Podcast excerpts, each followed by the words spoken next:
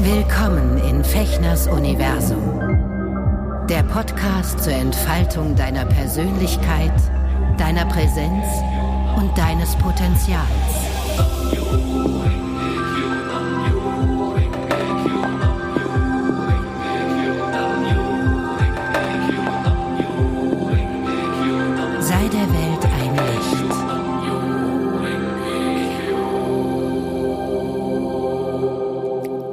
Hallo ihr Lieben, herzlich willkommen zu einer weiteren Folge von Eka Schuschin im Herzen der Menschen Freude bereiten, hier in meinem Podcast Fechners Universum. Ich freue mich, dass du, dass ihr wieder eingeschaltet habt.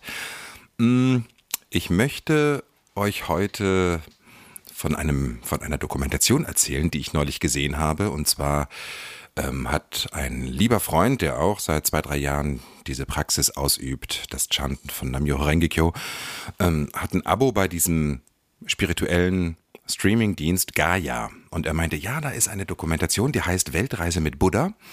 Und ob wir die nicht zusammen gucken möchten. Und ich fand es super und wir haben uns einen schönen Abend gemacht, haben gekocht, gekocht zusammen und gequatscht. Und dann haben wir uns diese Dokumentation angeschaut. Und ähm, es geht darum, dass ein ganz junger Mann, Filmemacher, Kameramann, mh, ich glaube sogar aus Berlin, so ein bisschen in so einer, ja, in so einer, mh, ich weiß nicht weiter Situation war, beziehungsweise in seinem Leben nicht wusste, wie das jetzt, mh, was er so machen will, wo es lang geht. Und dann kam er irgendwie auf die Idee, eine Dokumentation zu machen und eine Weltreise zu machen und verschiedene Buddhisten, buddhistische Klöster, Mönche, Gurus zu besuchen und machte sich halt, fand ich sehr super, weil der war irgendwie Mitte 20 oder so, ne? oder 27, ich weiß nicht genau. Auf jeden Fall, die, diese Dokumentation heißt Weltreise mit Buddha.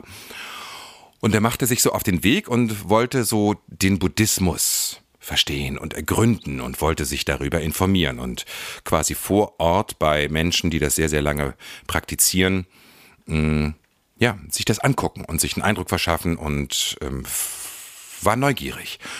Und ähm, ist eine sehr interessante Doku, weil man kriegt sehr schöne Einblicke von ganz unterschiedlichen buddhistischen Richtungen. ne? Der war, hat dann jemanden besucht, der sich ganz bewusst zurückgezogen hat ins ähm, irgendwo, ich glaube, Nepal war das, ähm, und als Einsiedler quasi lebte mit seiner Katze und der das seit 30, 40 Jahren macht und ähm, hat sich mit dem unterhalten und war, war beeindruckt von der Persönlichkeit dieses dieses Mönches sozusagen, ja, der war als Mönch unterwegs, der hatte auch diese Kutte an, dieses typische, ähm, ja, es gibt in bestimmten buddhistischen Richtungen diese Bettelmönche, die halt einfach sagen, okay, ich verzichte auf alles und bin angewiesen auf ähm, die Unterstützung von meinen Mitmenschen, dafür bete ich und dafür ähm, halte ich quasi die Frequenz aufrecht dann. Eine weitere Station war dann in Japan, ähm, sehr modern, ähm, in einer Bar, wo Buddhismus praktiziert wurde und wo auch getrunken wurde und wo gefeiert wurde und wo so Ska-Musik gemacht wurde. Er ist nach China geflogen und hat dort ähm, teilgenommen, ein, zwei, drei Wochen an so, so ganz, ganz rituellen ähm, Ausrichtungen des Buddhismus. Also äh, er hat so sein, ja, das waren sehr schöne Bilder, kann ich nur empfehlen, diese Doku. Vielleicht gibt es die auch ähm, in, einem, in einem anderen Programm, in einem anderen Sender. Und was interessant ist, er kam dann irgendwann zurück und so, er hat immer so im Off, im, also im Voice-Over-Stil, hat er so von seinen Eindrücken erzählt und wie es ihm da ging und ähm, sehr schöne Bilder, wie gesagt, sehr schöne Gespräche mit den Menschen geführt und er war ähm, immer sehr, sehr angetan, obwohl es ganz unterschiedliche buddhistische Richtungen sind, äh, von dem Lebenszustand dieser Menschen. Ja, und ähm, fragte dann immer ganz viel und auch seine quasi inneren Gedanken, die er dann in dieser Dokumentation eingesprochen hat, ähm, waren sehr durchdacht und er hat sich viele Gedanken gemacht. Ja, genau.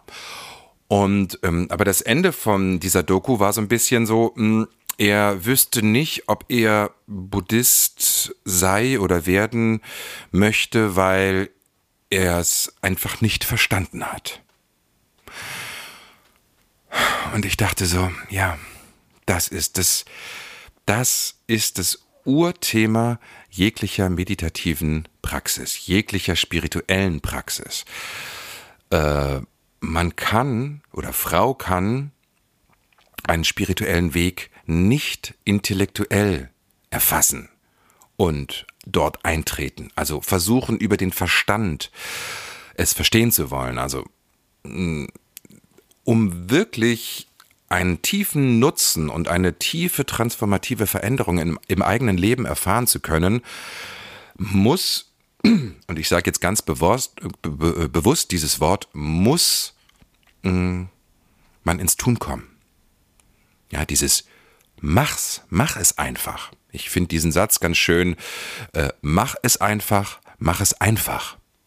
Oder mach es einfach, mach es einfach.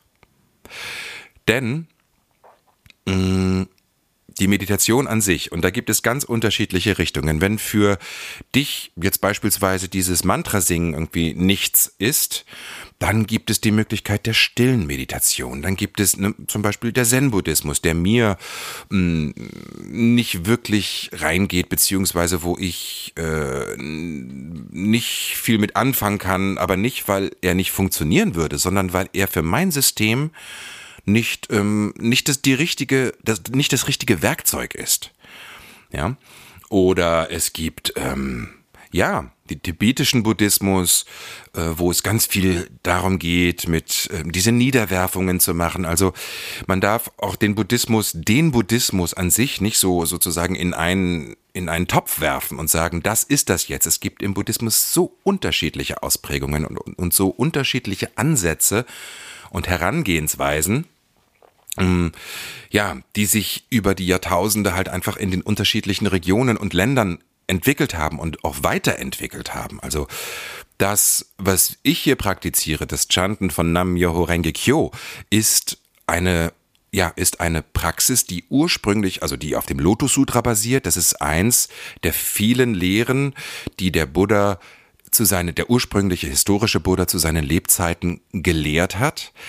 Ähm, und ist aber auch eine Weiterentwicklung, ja, es gegenüber über ähm, Indien und dann nach China und von China im siebten Jahrhundert nach Christi ging das, kam das dann Richtung Japan und der Nichiren Daishonin, der das Lotus Sutra auf das, auf das Mantra Nam Myoho Renge Kyo quasi essentiell eingestampft hat mm, lebte im 12., im 13. Jahrhundert Japans und ähm, da ist ganz viel passiert im, im Lauf der Zeit.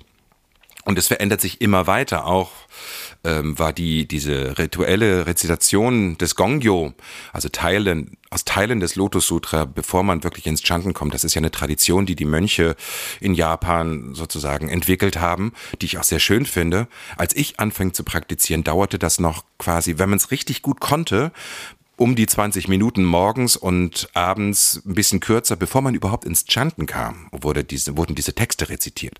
Das wurde Anfang 2000 zum Beispiel in der Organisation, in der Gemeinschaft, in der ich lange Zeit sehr aktiv war, ähm, reduziert, so dass es jetzt morgens und abends vielleicht, wenn man es gut kann, drei, vier Minuten dauert. Ja, also es verändert sich immer weiter.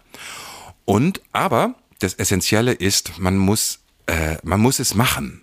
Man muss es wirklich machen, sonst wird man nie in die Tiefe und in den Nutzen äh, dieser Meditationen, dieser, dieser Philosophie eindringen. Es ist zwar eine Philosophie, aber es ist sozusagen eigentlich ein Ratgeber, wie man in seinem Leben eine tiefe Veränderung herbeiführen kann und dafür muss man es tun. Ich weiß noch, ich war mal in einer Studienversammlung in Hamburg, wo einer hm, meiner Mitbuddhisten, der das schon 30, hm, 40 Jahre, glaube ich, praktiziert hatte, es war interessanterweise ein Deutscher, kein Japaner, ähm, ein Studium hielt und der sagte dann irgendwann, als hinterher so Frage und Antwort war, ähm, wurde die Frage gestellt oder wurde, wurde sich so ein bisschen beschwert, so habe ich es in Erinnerung. Ähm, ja, und ich chante so viel und ich praktiziere so viel, aber äh, ähm, Nee, beziehungsweise äh, ich, ich, das ist mir alles zu viel und zu anstrengend und äh, war ganz viel Frust drin. Und er sagte, ja, wenn du in deinem Leben etwas verändern willst, musst du was tun. Es heißt ja auch, Buddhismus. Das war natürlich wahnsinnig provokativ und er wurde dort auch dafür sehr kritisiert, weil das ist natürlich ähm, erstmal nicht besonders mitfühlend in, aus anderer Perspektive finde ich es sehr mitfühlend, weil es, es stimmt genau. Wenn du dich verändern willst, wenn du in deinem Leben etwas verändern möchtest, ist es wichtig, dass du ganz klar erkennst, was in deinem Leben gerade Sache ist und dann guckst du, was was ähm, zu tun ist und dann musst du das tun. Ich muss hier mal ganz kurz meinen Stecker reinstecken von dem. Mein Computer geht sonst aus. Er sagt mir gerade an, ich habe keinen Saft mehr. das muss ich jetzt gerade mal tun. So, also Buddhismus, ich muss das tun. Ja, mh, mm, so viel dazu. Also es wird nie funktionieren, mh, mm, kann ich meine Hand für ins Feuer legen, wenn du versuchst, eine spirituelle Philosophie, Religion äh, vom Verstand her zu erfassen. Und du wirst ja, vielleicht einen oberflächlichen Nutzen davon haben. Ne? Dann werden irgendwelche klugen Sprüche gepostet und ähm, irgendwelche Weisheiten des Dalai Lama, aber es bleibt auf der intellektuellen Ebene hängen. Wenn du das nicht wirklich in die Tat umsetzt, wird sich in deinem Leben nicht viel verändern und im Leben deiner Mitmenschen oder überhaupt auf diesem, auf dieser Welt nicht wirklich viel verändern wir haben die große Chance, indem wir sozusagen ins, in die Aktivität gehen, durch Gedanken, durch Worte und vor allen Dingen durch Taten, ähm, unser Leben zu polieren, zu verändern, ähm, weit zu machen, heil zu machen, strahlen zu lassen. Und äh, das ist der große, das ist der große, das große Geschenk jeglicher religiöser Praxis, aber eben mit einer gewissen Disziplin, mit einer gewissen ähm, Ausdauer und auch Demut und Geduld. Das gehört da alles dazu.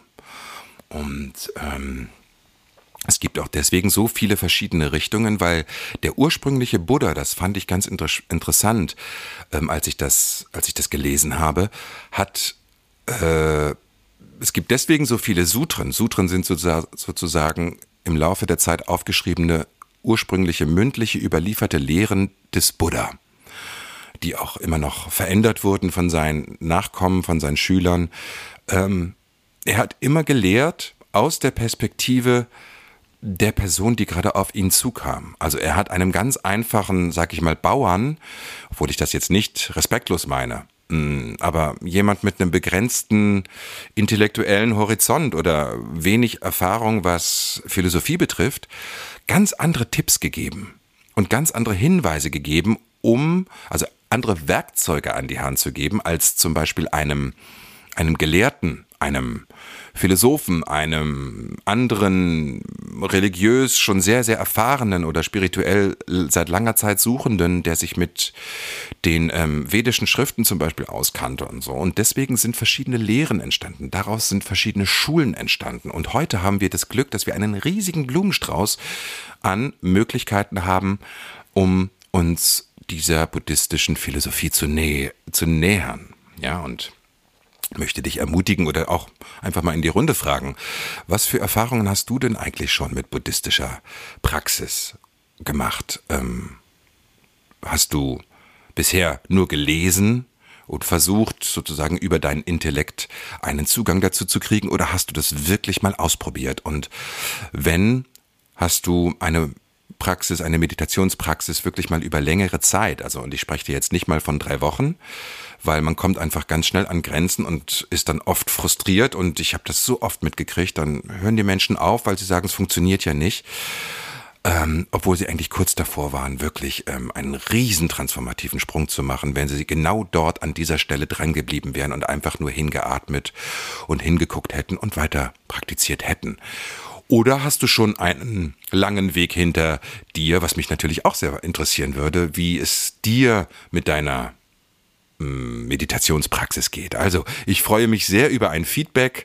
Ich freue mich sehr, dass du und dass ihr wieder eingeschaltet habt und ähm, teilt gerne meinen, meinen Podcast.